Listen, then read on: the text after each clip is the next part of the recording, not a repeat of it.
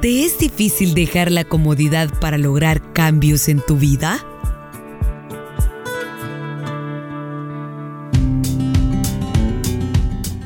Y cuánto anhelo que la lectura compartida en cada oportunidad sea una motivación para que usted permita la ayuda de Dios para derribar a sus gigantes, malos hábitos, adicciones, etc.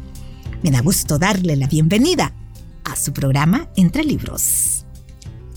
Todos queremos estar cómodos, ¿no es cierto? Nos encanta estar sin necesidad de hacer esfuerzos para superar algo en la vida. Sin embargo, a veces puede ser dañina para nosotros. Por ello, el escritor de este libro, Luis Giglio, titula a uno de sus capítulos La comodidad debe caer. Leo algunos párrafos. Las burlas se acaban hoy mismo. En 1 de Samuel 17 vemos cómo la comodidad estorbó al pueblo de Israel y los tres hermanos mayores de David en el campamento de su ejército. Todos los días repetían su grito de guerra, se vestían, salían y se presentaban en la línea del frente de batalla.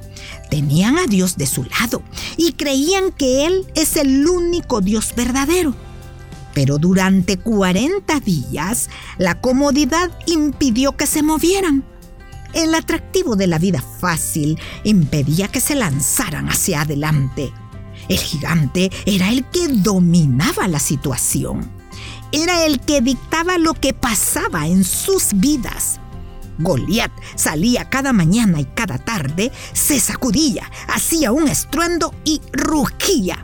Y todos los israelitas decían, no, ay no, demasiado peligroso, demasiado incómodo.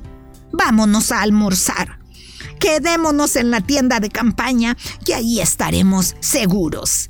Si se nos acaban los víveres, alguien llegará con más. Tal vez iremos a la batalla mañana. Nosotros también podemos actuar de la misma manera. Tenemos nuestras iglesias y nuestro grito de guerra y un campamento entero de nuestra gente pasando el tiempo en nuestra comodidad. Pero el gigante se está burlando de nosotros. No estamos permitiendo que la victoria de Cristo se produzca en nuestras vidas de la forma más completa, porque no estamos dispuestos a alejarnos de nuestra sensación de control, de nuestra abundancia o de nuestro sentido de comodidad material. No queremos aceptar un reto y salir con Dios a lo que nos está llamando a hacer soltamos nuestro grito de guerra, pero seguimos temblando bajo la sombra de nuestros gigantes.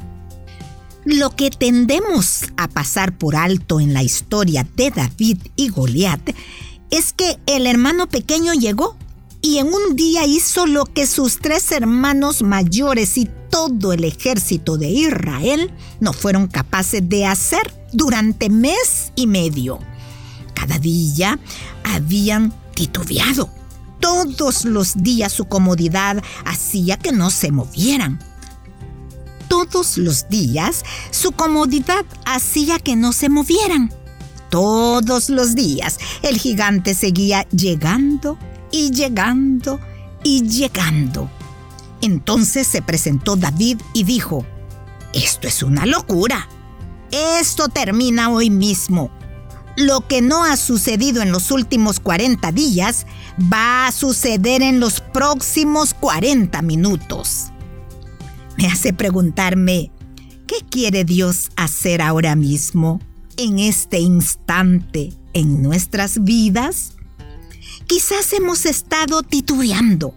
Hemos estado esperando por un largo tiempo que todas las piezas se alineen antes de movernos. Queremos que todo esté en su lugar antes de que algún cambio favorable suceda. En vez de eso, lo que necesitamos es escuchar a Dios. Él nos está diciendo, Yo soy el Dios que puede traer salvación hoy mismo. Tu gigante va a caer. En fe, tú puedes salir de tu comodidad para ir donde yo te indique que vayas. Te aseguro que al principio no todo se nos va a alinear. Tampoco se te va a revelar todo el camino que tienes por delante. La nueva dirección a la que Dios nos llama a caminar no te va a parecer ni familiar ni cómoda al principio. Y sin embargo, Dios dice, por mi mano y por la fortaleza y poder, esta victoria se va a producir. ¿Sabes? Lo que importa no es que esperemos hasta sentirnos fuertes. No necesitamos aprender a volar antes de saltar del nido. Lo que importa es que comprendamos que nos movemos en la fortaleza de Dios. Tan pronto como captemos esto, estaremos listos para entrar en la batalla. Claro, cuando lo hagamos, nos podríamos ver en una posición incómoda pero también estaremos en el lugar donde podemos ver la salvación de Dios.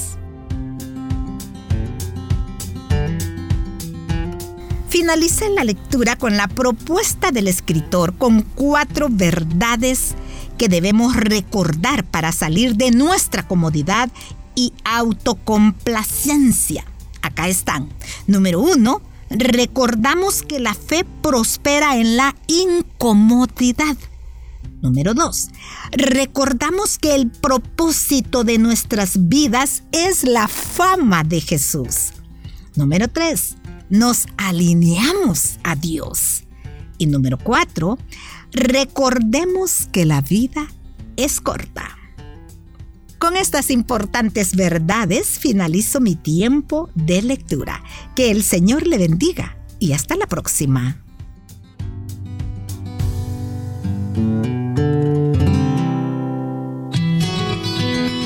Puedes escuchar este programa en SoundCloud. Busca el perfil de Radio Restauración. Ingresa a listas y luego clic en Entre Libros.